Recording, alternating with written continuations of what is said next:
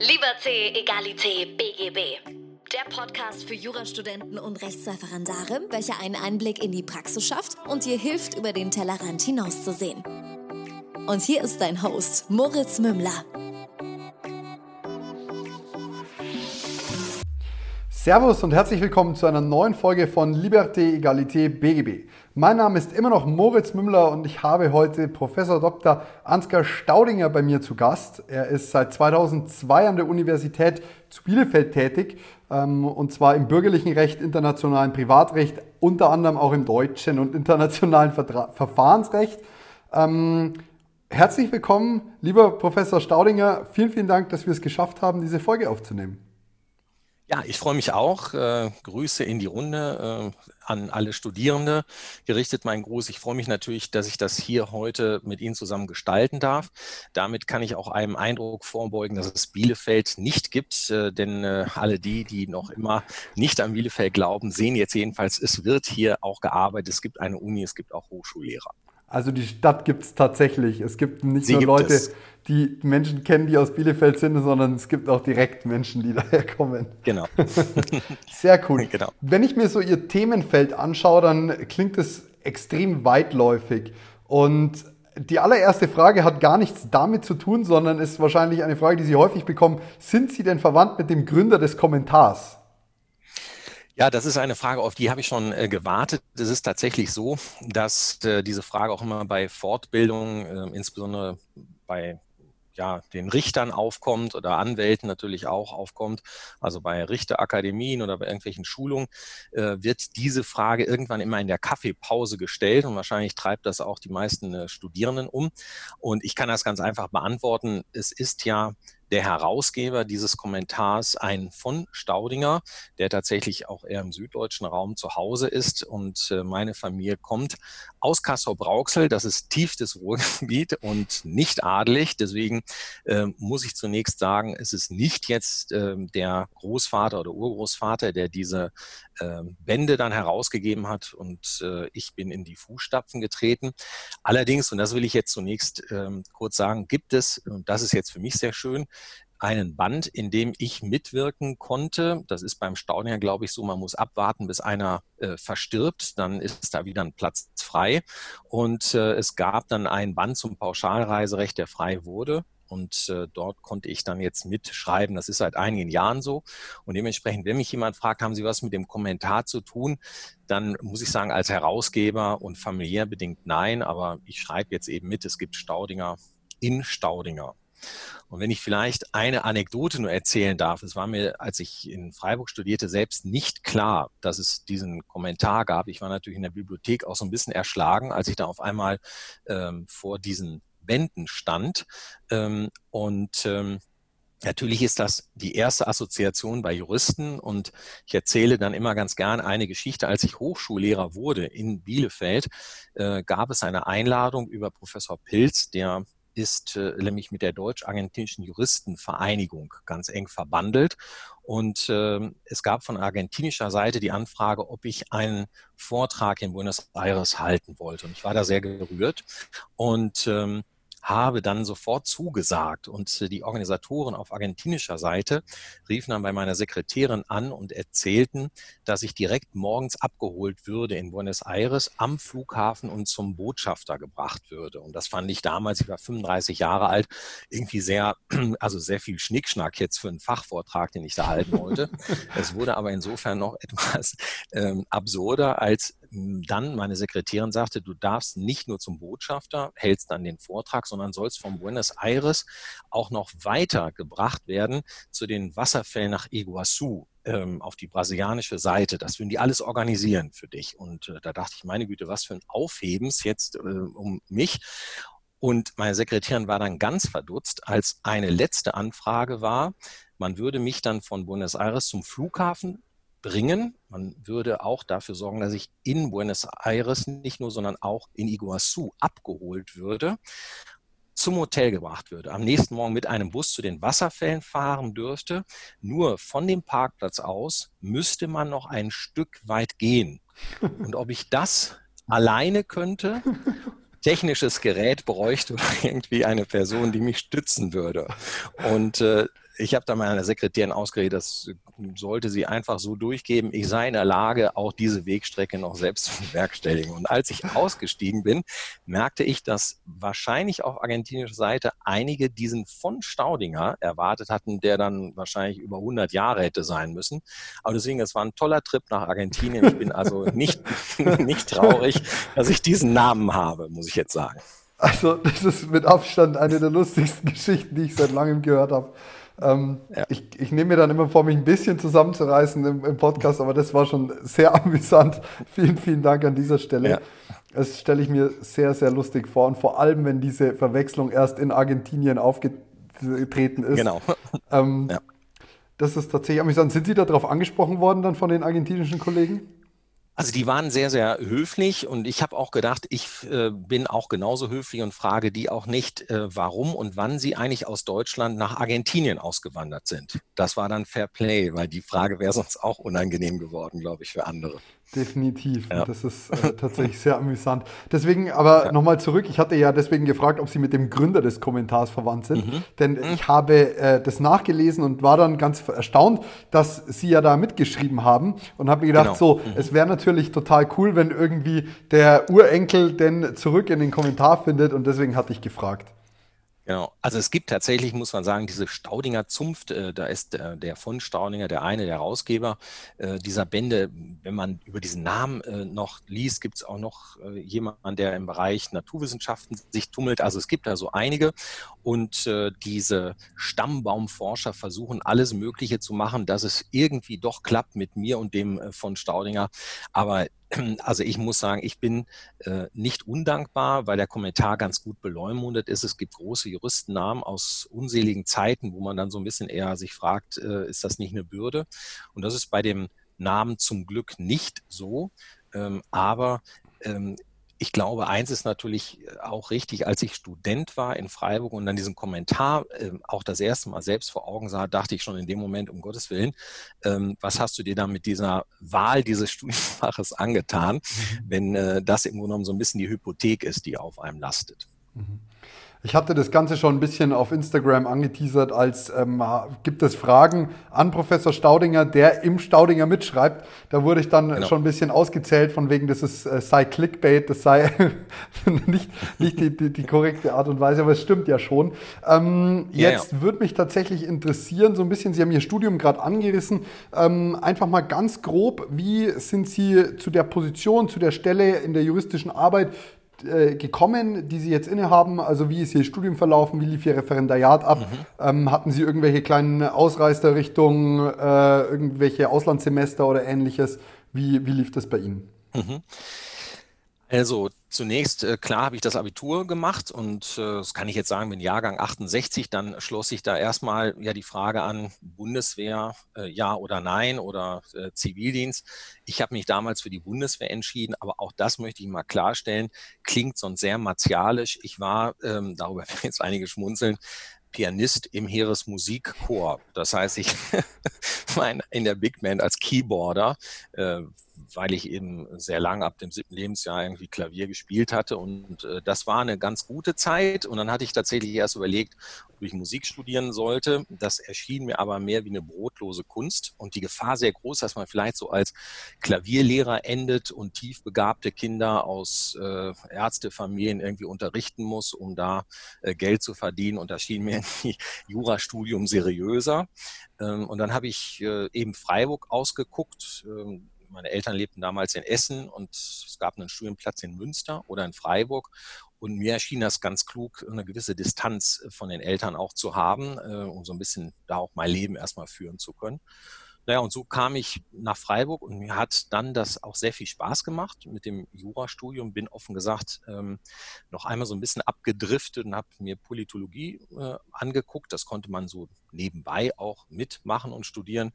Habe aber dann schnell gemerkt, ach nein, Jura ist schon das Richtige. Und erstes Examen brachte natürlich die Frage auf, was macht man danach, äh, vor allen Dingen beruflich, äh, wohin treibt es ein?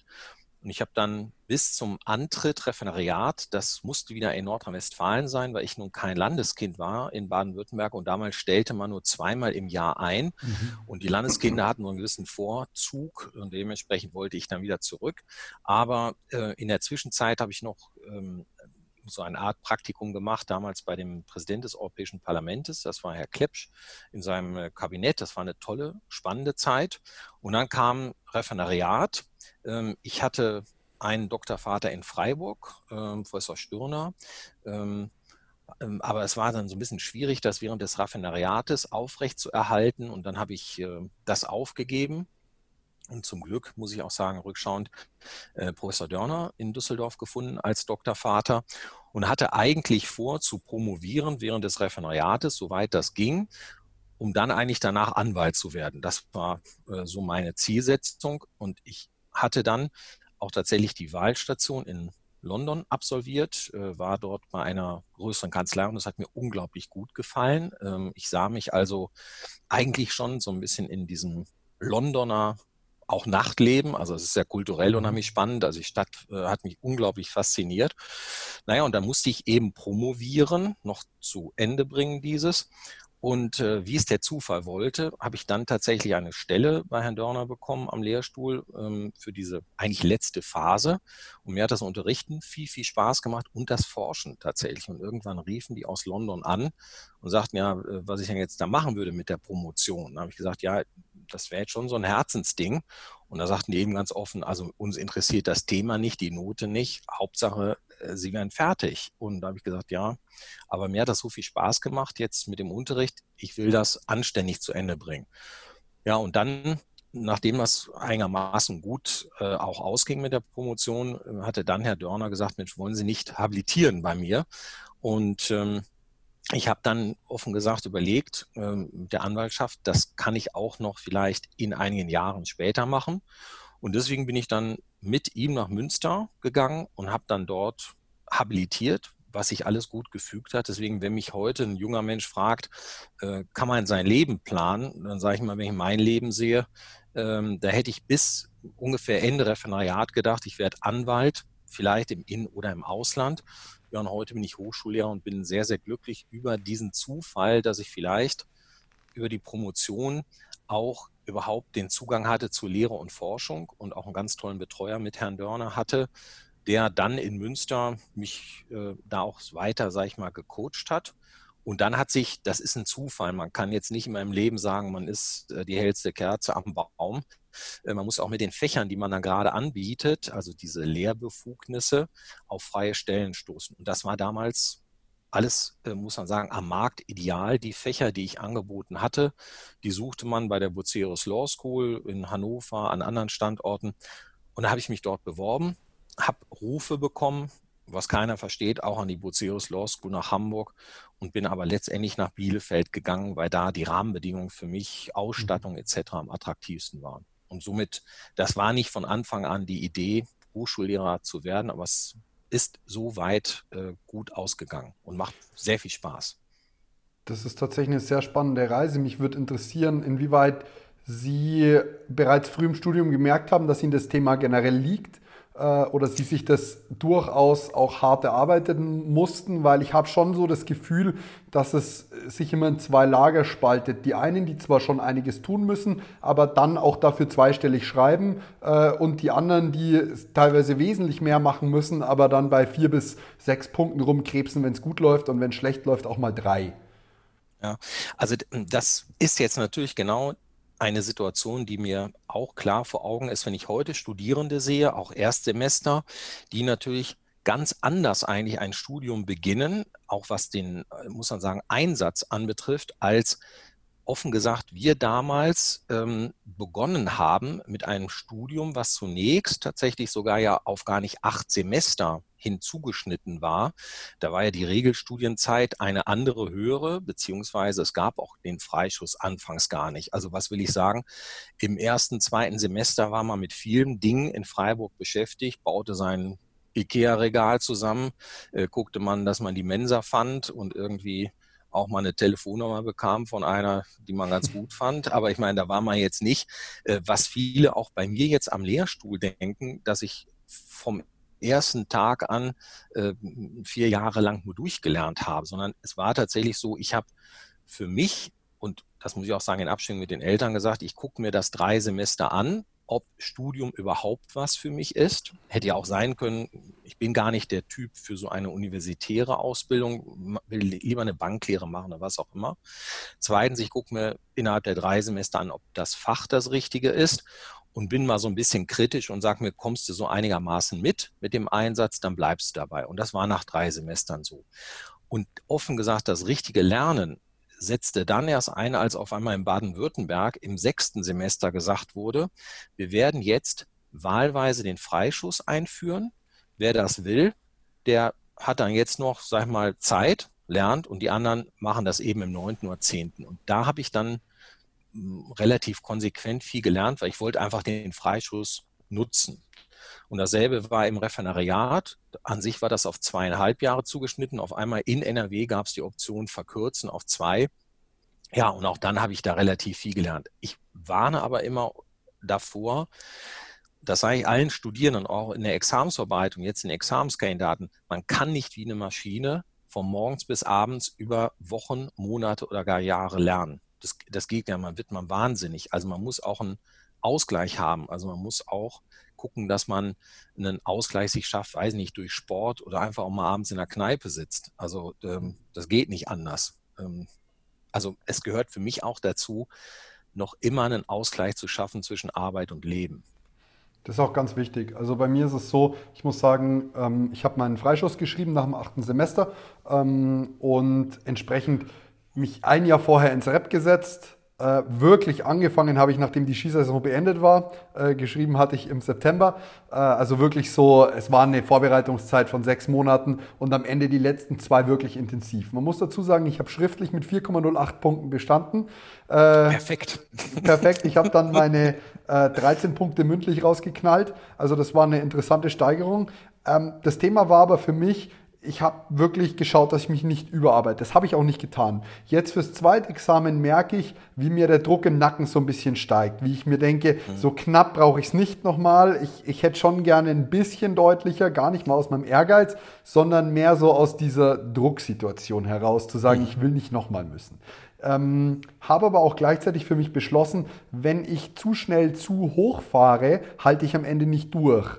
Und habe mhm. das Ganze eben, äh, letztlich habe ich irgendwann im Februar angefangen zu lernen. Da waren es so im Schnitt bei sechs Lerntagen drei Stunden am Tag. Dann wurde es mhm. mehr auf vier im, im April, jetzt im Mai bin ich bei fünf. Ähm, vielleicht gehe ich im Juni oder im Juli auf sechs, äh, sechs Stunden bei sechs Lerntagen hoch, aber höher dann nicht mehr. Und das halte ich dann bis November durch. Und dann sollte das Ganze auch mhm. funktionieren. Ähm, da bin ich total bei Ihnen, denn gerade dieser Ausgleich ist, glaube ich, sehr, sehr wichtig wie gesagt, ich persönlich bin jetzt niemanden, ich, ich bringe es halt schwer zu Papier dann immer. Also ich sehe sogar noch so die Probleme, ich kann sie auch noch zu thematisieren, ich bringe sie schlecht in meine Gliederung und vor allem bin ich zu wenig aufdröselnd, was das Ganze angeht, sondern ich, ich bin dann immer so, ja, wir haben, ist doch klar, so und so schaut es aus und weg damit. Und mhm. das, das fehlt mir oft äh, und ich beneide Menschen oftmals um, um das Verständnis, das, das Grundverständnis, entwickelt zu haben, vor allem im Zivilrecht, so diese ganzen, wie, wie sich alles ineinander fügt, das persönlich viel, fehlt mir manchmal schon. Mhm. Aber hm, das ist gerade, was Sie auch angesprochen haben, vielleicht immer ein wichtiger Punkt auch für die Zuhörerschaft. Ähm, Angst natürlich, weil Sie sagen, dann sitzt einem irgendwann Angst im Nacken. Ich glaube auch, dass heute die Situation eine viel unangenehmere ist. Also wenn ich auch Kolleginnen und Kollegen höre, die dann anfangen und sagen, naja, sie sitzen jetzt hier als Erstsemester, aber sie müssen eben sehen, äh, viele brechen ab, wir haben hohe Durchfallquoten und was wollen sie mit einer bestimmten Note am Markt machen, dann baut man eigentlich gleich schon eine wahnsinnige Angst auf und nimmt auch offen gesagt den Spaß am Studium. Also wir haben in Freiburg damals 500 Erstsemester uns offen gesagt sicherlich nicht schon ab der ersten Woche Gedanken gemacht, was ist mit meinem Nachbarn links und dem rechts, äh, wer von uns dreien bricht ab, wer fällt durch? Und wer schafft es? Und schaffe ich vielleicht ein Prädikatsexamen oder nicht? Und was werde ich denn dann? Und äh, ich glaube, das ist manchmal eher sogar, dass es einen abwirkt, als dass es einen motiviert, wenn man so schon startet und immer diese Angst im Nacken hat. Und ich kann das ganz offen sagen, ähm, viele der Kommilitoninnen und Kommilitonen, die mit einem da gestartet sind, ja gut, dann haben die das Examen später geschafft oder auch nach acht Semestern vielleicht der eine mit mehr oder weniger Punkten. Und aus allen ist etwas geworden, nämlich das ist die Hauptsache, erstmal ein glücklicher Mensch. Äh, denn das ist ja nun gar nicht ausgemacht. Ich finde das immer bizarr, wenn ich bei Schülerinformationstagen mal in die Runde frage bei diesen angehenden Abiturientinnen und Abiturienten, ja, was wollen Sie machen? Und dann sagt mir jemand, ich werde Staatsanwältin. Oder einer sagte, ich werde Partner in einer internationalen Großkanzlei.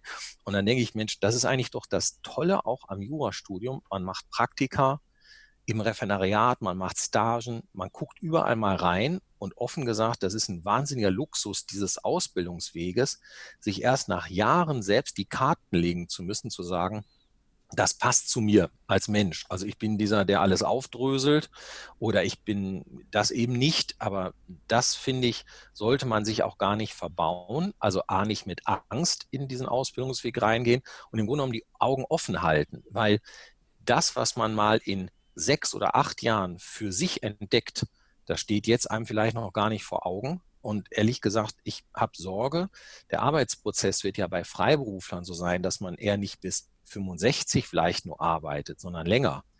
Und wenn man heute dann sieht, wie früh man eingeschult ist, die Schulzeit mhm. verkürzt wird, etc., wenn man dann mal die Lebensarbeitszeit sieht, da kann das Motto nur erstmal sein, ich suche mit viel Ruhe und Gelassenheit mit den Job aus, der mich dann zufriedenstellt und glücklich macht für Jahrzehnte.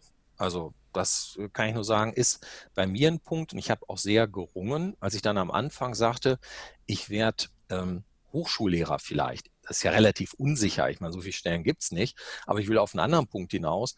Mein Vater sagte mir dann, ähm, ja, mal, was, was heißt das denn jetzt genau? Jetzt hast du doch eigentlich ganz ordentliche Examina, hast dann eine Promotion. Äh, warum gehst du denn jetzt nicht in die Anwaltschaft? Du gehst doch jetzt in den öffentlichen Dienst. Du wirst Beamter.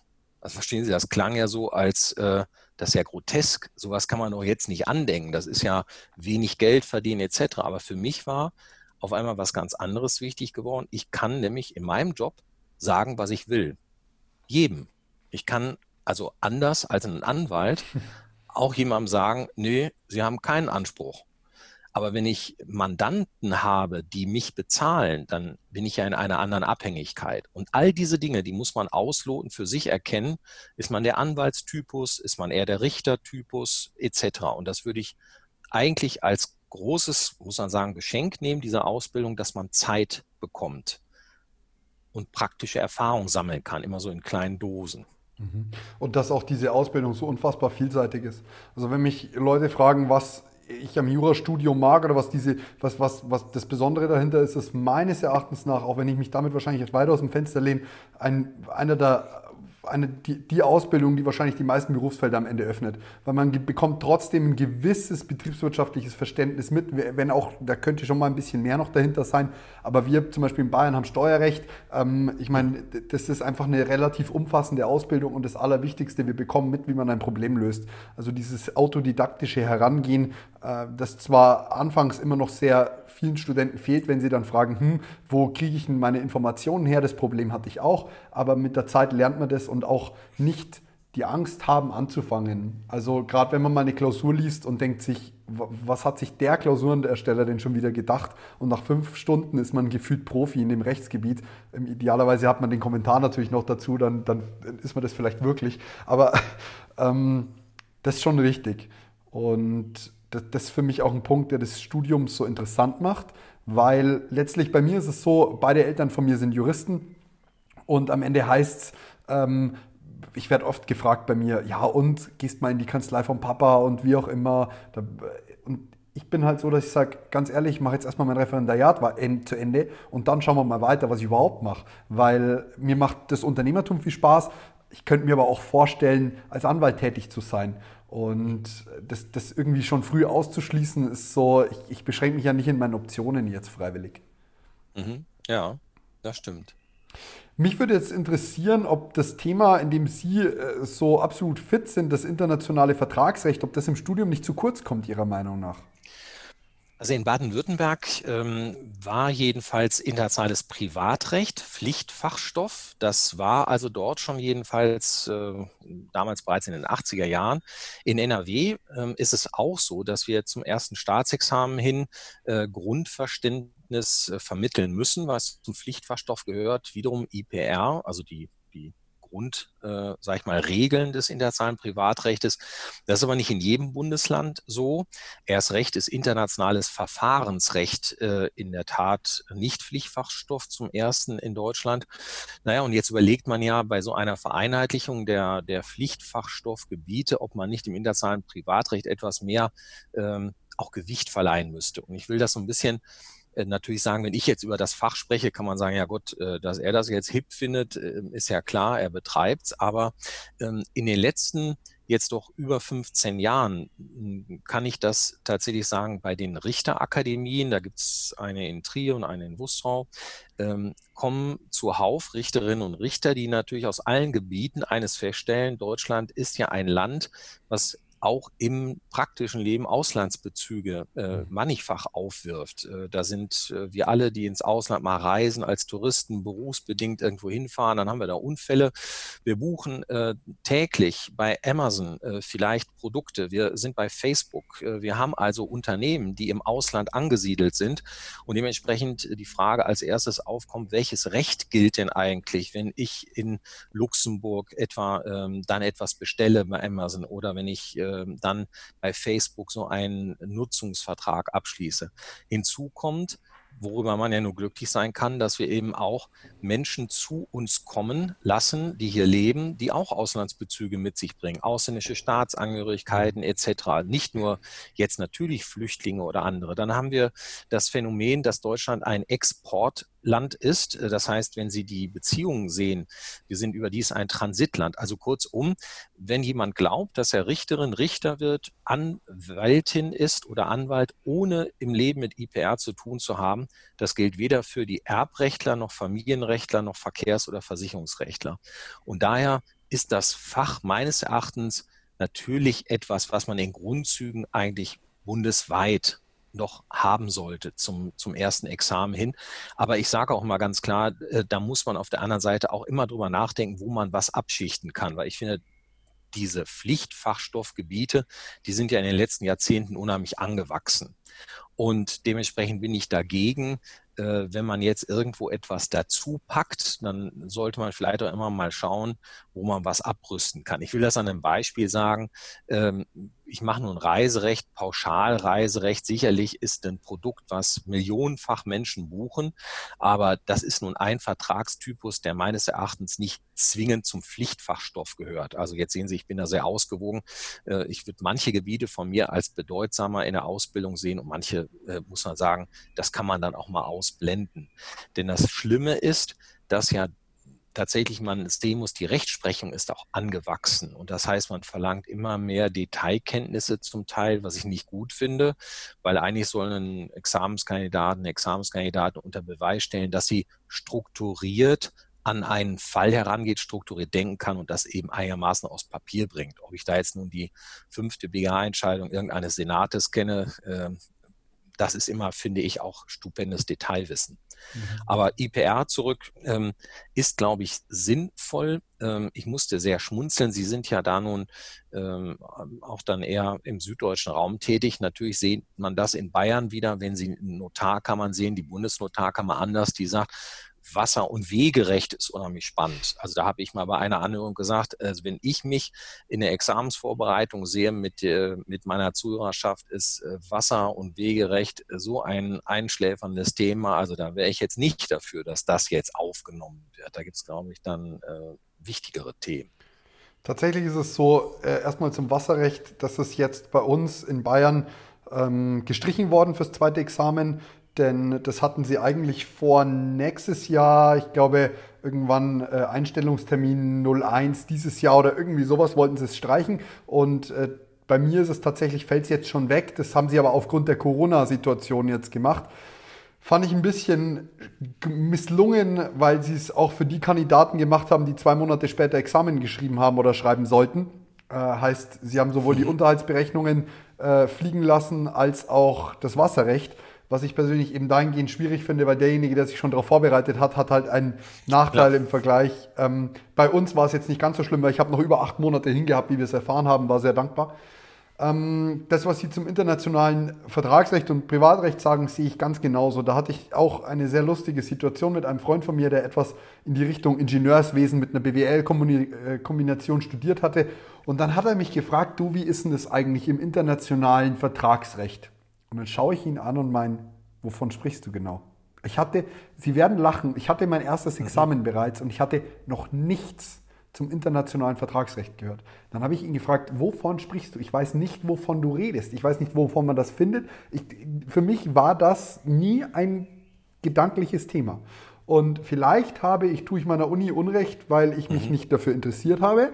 Vielleicht habe ich es aber auch einfach nicht mitbekommen, weil es nicht angeboten worden ist. Das kann ich so nicht sagen.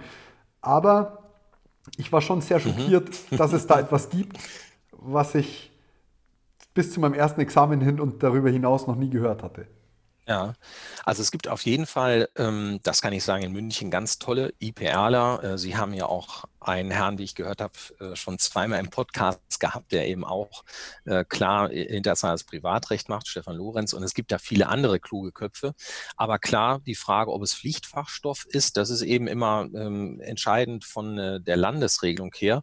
Aber ich kann auch nur, nur sagen, es gibt tatsächlich, wenn Sie mal so den Alltag nehmen, ich hatte ja jetzt gesagt Amazon ähm, oder man nimmt eben Facebook, man nimmt Reiseaktivitäten, wo Sie buchen bei Ryanair etwa. Das heißt auch da äh, Beziehungen, die immer grenzüberschreitend sind. Sie haben Auto, natürlich Handel, wo Sie mal Wagen kaufen und gerade im Dreiländereck, das war für mich im Studium so interessant, dass wir ja von Freiburg uns entscheiden konnten, fahren wir am Abend eigentlich ins Elsass oder fahren wir in die Schweiz, fahren wir bis nach Italien. Das heißt, im Grunde genommen, man lebte ja auch fast als Student so ein bisschen mit Auslandsbezügen und, und sich da mal zu fragen, was ist denn eigentlich, wenn ich im Elsass einen Autounfall habe, mhm. Äh, welches Recht gilt denn dann eigentlich?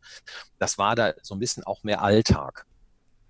Ich muss aber ehrlich sagen, dass das für mich, ne, also ich hätte darauf jetzt eine eindeutige Antwort, das französische Straßenverkehrsgesetz.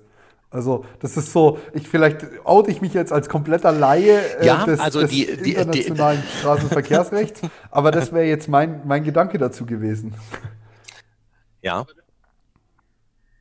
also das stimmt, äh, Sie, Sie liegen da vom Bauchgefühl äh, vollkommen richtig, äh, aber man kann auch hier wieder sehr klug sagen, es kommt darauf an, denn wenn es mal den Sonderfall geben sollte, der aber gerade in solchen Regionen gar nicht untypisch ist, dass Sie einen Unfall haben auf französischem Territorium, aber mit einer Person, die wie Sie einen Lebensmittelpunkt in Deutschland hat. Aha, also einfacher ja. formuliert, äh, Sie knallen im Grunde genommen im Landsmann zusammen.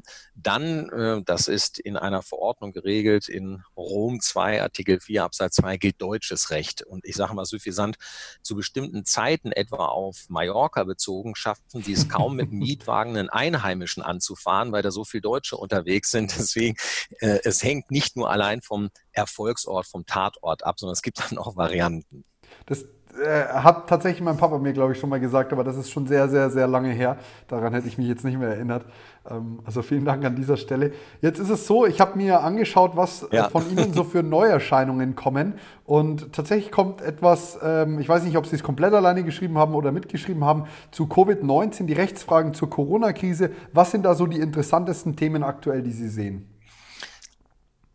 Ja, ähm, es gibt ja immer bei, bei Krisen Kriegsgewinnler, ähm, das ist klar. Und Verlagshäuser wie Beck äh, in München wittern ja immer sofort wieder Umsatz. Und als diese Corona-Krise aufkam, hatte Beck äh, mit einem äh, Herrn Schmidt, einem Anwalt, die Idee, doch unter diesem Schlagwort äh, Covid-19 ein Buch zu erstellen, was aber in der Tat nicht von mir allein äh, verfasst wurde, sondern da sind ähm, ganz viele Praktiker und Wissenschaftler, eben auch äh, Stefan Lorenz etwa wieder, aber auch äh, jetzt hier von äh, unserer Fakultät noch Markus Arzt, der ja Präsident des Deutschen Mietgerichtstages ist. Und man hat dort zusammengefasst Rechtsgebiete von also allgemeinem Schuldrecht, Mietrecht etwa oder das, was mich da anging, Reiserecht, wo man so ein bisschen überlegt, was löst eigentlich diese Krise aus? Und das kann man ganz simpel äh, sofort sehen äh, und ja auch in der Presse etwa mitverfolgen. Äh, die Kunden stornieren ihre Pauschalreisen jetzt klar, weil zum Beispiel der Staat, äh, genauer gesagt das Auswärtige Amt, eine allgemeine Reisewarnung ja gibt äh, bis zum 14. Juni.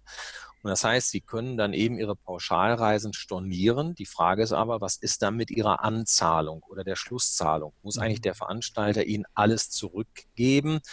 Oder kann er vielleicht eine gewisse Stornogebühr einbehalten? Oder nehmen Sie die Airlines, die natürlich äh, ebenso nicht mehr fliegen dürfen, alle gegroundet stehen. Und das löst ja immer Folgerungen aus. Äh, was ist eigentlich dann mit den Rückerstattungsansprüchen? Und ein großes Thema ist natürlich, wenn Sie jetzt wieder die Reiseveranstalter nehmen, die natürlich händeringend äh, vor einem Phänomen sich retten wollen, dass jetzt nicht Millionen von Kunden auf einen Schlag wochenlang die Reisen stornieren und 100 Prozent im Grunde genommen ihrer Gelder sofort, nämlich binnen 14 Tagen spätestens ausgezahlt bekommen wollen, dann droht so ein Liquiditätsabfluss, das, was tatsächlich jetzt auch passiert, Veranstalter pleite gehen, insolvent werden, weil ja auch kein Neugeschäft tatsächlich ja. angebahnt wird.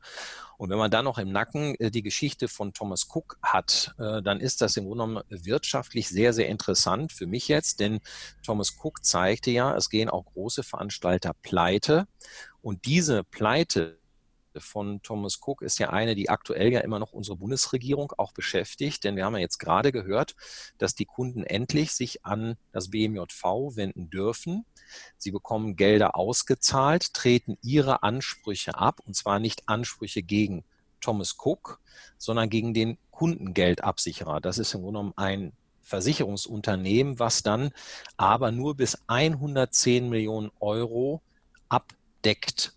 Kundenansprüche. Und das ist ein deutsches Modell und dieses Modell gerät jetzt natürlich unter enormem Druck, denn wenn Sie sich vorstellen, die Pleite von Thomas Cook soll gekostet haben ungefähr 350 Millionen Euro. Mhm. Und es ist ein Unternehmen, was ungefähr drei bis vier Milliarden Umsatz hatte. Wenn Sie aber mal sehen, wie viele Unternehmen wir insgesamt in Deutschland haben, das sind so zweieinhalbtausend, nämlich Veranstalter. Und Thomas Cook ist nicht der alleinig große gewesen, sondern die größten sind TUI in Deutschland, dann jetzt der Tour Rewe Touristik, wir haben natürlich noch Schau ins Land etc. Und die bewegen Milliarden. Und wenn jetzt durch so eine Corona-Krise Stornierungen kommen, dann kommen Unternehmen zu Fall und dann droht natürlich im Grunde genommen eine wirtschaftliche Katastrophe. Und solche Fragen, die habe ich da jetzt in diesem Buch äh, behandelt. Das trifft natürlich auch Hotellerie etc. Also es ist ähm, ein Stück weit, um das zusammenzufassen, dieses Phänomen einer Pandemie bringt auch das Recht an seine Grenzen, weil an das hat natürlich ein europäischer Gesetzgeber oder ein deutscher auch nicht immer gedacht. Mhm. Es, es birgt vor allem unfassbar viele äh, juristische interessante Themen, nicht nur auf das Wirtschaftliche bezogen jetzt, sondern auch vielmehr auf die ganzen Regelungen, die erlassen worden sind, die ganzen Entschädigungen. Ich habe mir in der Podcast-Folge das äh, Infektionsschutzgesetz mal angeschaut und äh, bereits bevor diese ganze Thematik aufkam, dass wir irgendwelche Ausgangsbeschränkungen hatten, habe ich es mir mal durchgelesen und so ein bisschen für den Podcast vorgetragen, was steht eigentlich drin.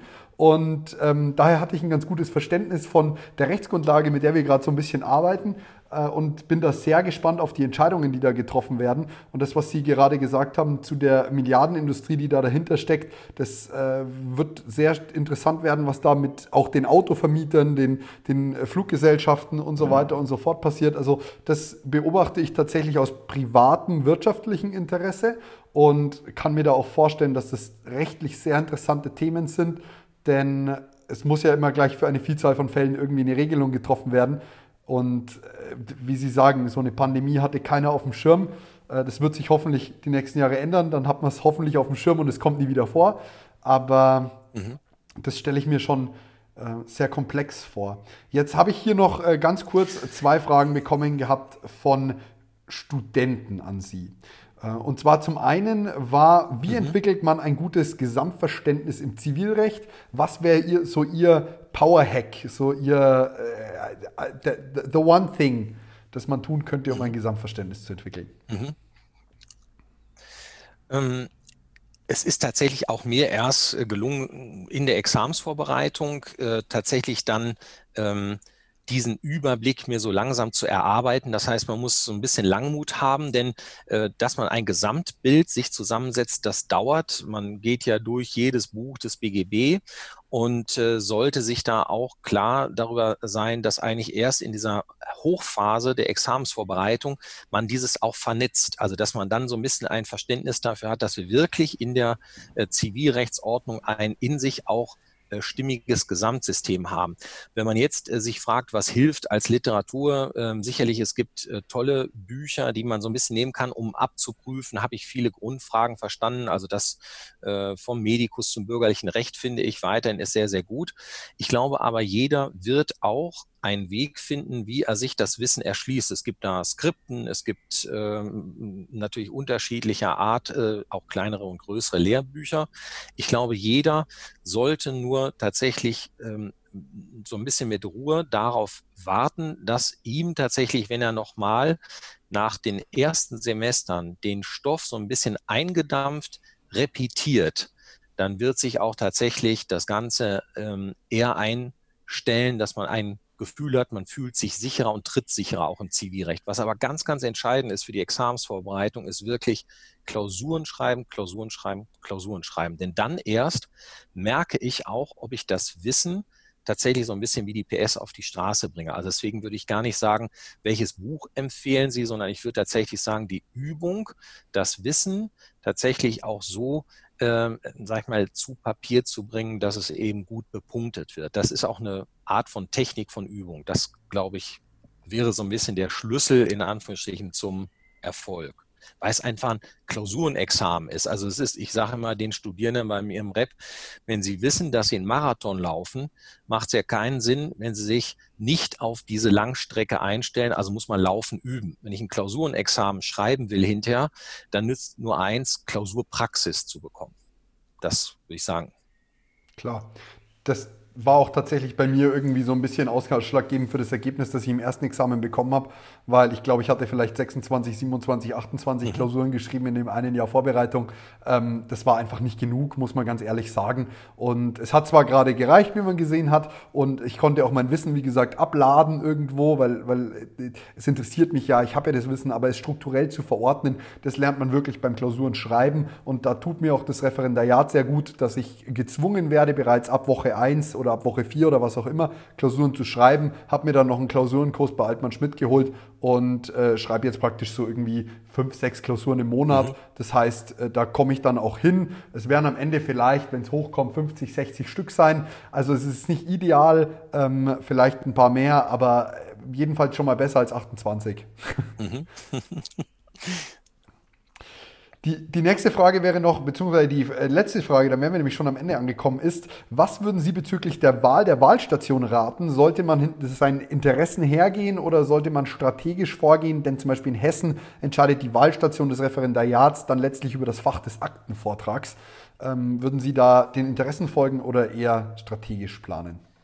Also ich kann das jetzt natürlich nur rückschauend sagen, ähm, dass bei mir die Wahl, tatsächlich äh, ins Ausland zu gehen und da nach London äh, in eine Anwaltskanzlei eigentlich ähm, einen doppelten äh, Hintergrund hatte. Einmal interessierte mich tatsächlich die Stadt. Das äh, war auch mehr dann so ein bisschen, ähm, dass ich dachte, nach den Klausuren äh, möchte ich so ein bisschen mal äh, auch irgendwo so ein kulturelles Leben und anderes äh, mir ansehen. Und zwar das noch nicht als Tourist nur, sondern auch ein Stück weit mehr äh, Teil einer Stadt zu werden, in der ich dann ja eben auch ein paar Wochen und Monate, bei uns war die Wahlstation damals ja auch relativ lang, dann auch so ein bisschen äh, den Eindruck bekomme, ich wachse zusammen mit der Stadt. Aber ich würde auch bei der Frage jetzt, ähm, was entscheide ich, gehe ich dann nochmal zu einer Anwaltskanzlei, gehe ich zu einem Oberlandesgericht, weil ich jetzt schon weiß, ich will ähm, definitiv ähm, eben in die Richterschaft gehen. Ich kann immer gut verstehen, dass tatsächlich ja auch die Frage ist, bringt mir das nicht strategisch mehr? Wenn ich jetzt weiß, ich will zu der Kanzlei und die bieten mir an, in der Wahlstation auch zu denen schon zu kommen, ist das nicht sinnvoll? Dann äh, hat man vielleicht schon mal die Stelle im Sack. Äh, ist das nicht gut? Und genauso bringt mir das nicht einen Mehrwert, mal in Bewerbungssituationen, wenn ich Richterin oder Richter werden will und habe dann auch schon nochmal so eine Oberlandesgerichtsstage mitgemacht. Also das ist sicherlich so. Ähm, ich will aber auch ähm, immer eines sagen. Ähm, wenn man dann in sich hineinhorcht und sollte feststellen, ich mache das aber nur aus diesem strategischen Grund, aber mein Herz hängt eigentlich daran, ich würde gerne nochmal, weiß ich nicht, zum Auswärtigen Amt, zu einer Botschaft gegangen sein oder ich hätte irgendetwas anderes gemacht. Ähm, ich würde auch dann sagen, dann würde ich nochmal nämlich grundsätzlich überlegen, ist das denn eigentlich dann für mich auch das, was ich so unbedingt machen will. Also will ich unbedingt zu dieser Anwaltskanzlei, will ich unbedingt eigentlich in die Justiz. Wenn ich jetzt vor der Entscheidung stehe, äh, nutze ich nochmal eine Wahlstation auch für irgendwas ganz Verrücktes. Also kurzum, ich glaube, klug ist, ich erinnere mich immer an einen Freund, der damals gesagt hat, ich gehe nach Cape Town, nach Südafrika zu äh, einer Anwaltskanzlei und ein anderer Freund hat das auch gemacht und ich weiß noch sehr genau, dass ich mich zunächst, als wir ähm, dann dort im Januar, ich in London und die in Kapstadt saßen, natürlich schon gefragt habe, äh, ob ich geografisch eigentlich das richtige Land ausgesucht hatte, als ich eben diesen Dauerregen und Nebel vor mir hatte und die mir immer berichteten, wie schön das Leben in Südafrika war. Aber ich wollte persönlich nach London. Ich habe auch mit der Kanzlei geliebäugelt, aber rückschauend kann ich sagen, ich bin jetzt nicht in London und nicht bei der Kanzlei. Das heißt, ich kann immer sagen, äh, man sollte so ein bisschen seiner inneren Stimme folgen, seinem Herzen äh, da folgen und sagen, wenn ich das unbedingt einmal machen will, dann wird einem niemand vorhalten, wirklich niemand vorhalten, warum haben Sie das gemacht? Jetzt wollen Sie in die Justiz gehen. Also das glaube ich nicht, dass wenn ich äh, ein ordentlicher Typ bin und meine Examensnote einigermaßen mitspielt, dass mir dann jemand sagt, Sie nehmen wir nicht, denn Sie hätten ja eigentlich nochmal zum Oberlandesgericht Hamm gehen können. Warum sind Sie jetzt in Singapur mhm. zu einer Botschaft gegangen? Und umgekehrt, ich kann auch ganz deutlich sagen, ich würde nicht schon mein Lachen und meine Seele eine Anwaltskanzlei vorher verkaufen. Das sage ich auch immer in der sogenannten Station vor dem Examen vor den Klausuren. Da wird einem ja auch oft gesagt, Mensch, kommen Sie noch mal zu uns, arbeiten Sie noch mal schon ein bisschen vor, ein bisschen länger oder wir zahlen auch was. Am Ende sollte man die Lufthoheit behalten und lieber mit einer ordentlichen Note entscheiden können, ob ich dahin gehe oder zu jemandem anderen. Denn ich weiß, auch mir hatte man im Referendariat in einer Kanzlei, dessen Namen ich jetzt nenne, gesagt, ja, aber äh, kommen Sie doch zu uns, wir versprechen Ihnen auch, wir würden Sie übernehmen. Und ich merkte aber, dass die Anforderungen andere waren. Ich wollte irgendwann meinen Freiraum haben, um mich auf die Klausuren vorbereiten zu können. Und da habe ich hinterher gesagt, ist doch so, mal ganz simpel, wenn ich ein VB habe, entscheide ich, wo ich hingehe. Habe ich kein VW, mhm. entscheiden die, ob die mich nehmen. Und dann bin ich immer in Abhängigkeit. Also ich würde, und so habe ich bis jetzt immer gelebt, versuchen, möglichst keine Abhängigkeiten eingehen zu müssen und mehr immer Dinge zu tun, die mir auch am Ende Spaß machen und auf die ich jetzt auch immer mit Freude zurückschaue. Und da wird keiner, wenn man vier Monate irgendeine Wahlstation gemacht hat, den Stab über sie brechen und sagen, ähm, ja klar, Oberlandesgericht Hamm ist sicherlich freudloser, als wenn sie in Cape Town äh, an der Garden Route ein bisschen auf dem Strauß rumreiten. Ja, aber davon wird ihre jetzt berufliche Existenz nicht abhängen von diesen vier Monaten. Ja, man sollte schon immer schauen, dass man seinen eigenen Einflussbereich erweitert. Äh, und, und wenn wirklich da so ein bisschen die Fäden in der Hand hat, das haben Sie sehr, sehr schön gesagt. Das ist ein ganz, ganz tolles Schlusswort. Lieber Herr Professor Staudinger, vielen, vielen Dank für Ihre Zeit. Es war wirklich toll. Es war ein toller Einblick in Ihre Arbeit und danke, dass Sie sich die Zeit genommen haben. Ja, lieben Dank. Ich wünsche allen Zuhörerinnen und Zuhörern viel Glück beim Studium, beim ersten Examen, beim zweiten und äh, dass alle gesund bleiben. Bis dann. Tschüss. Danke. Tschüss.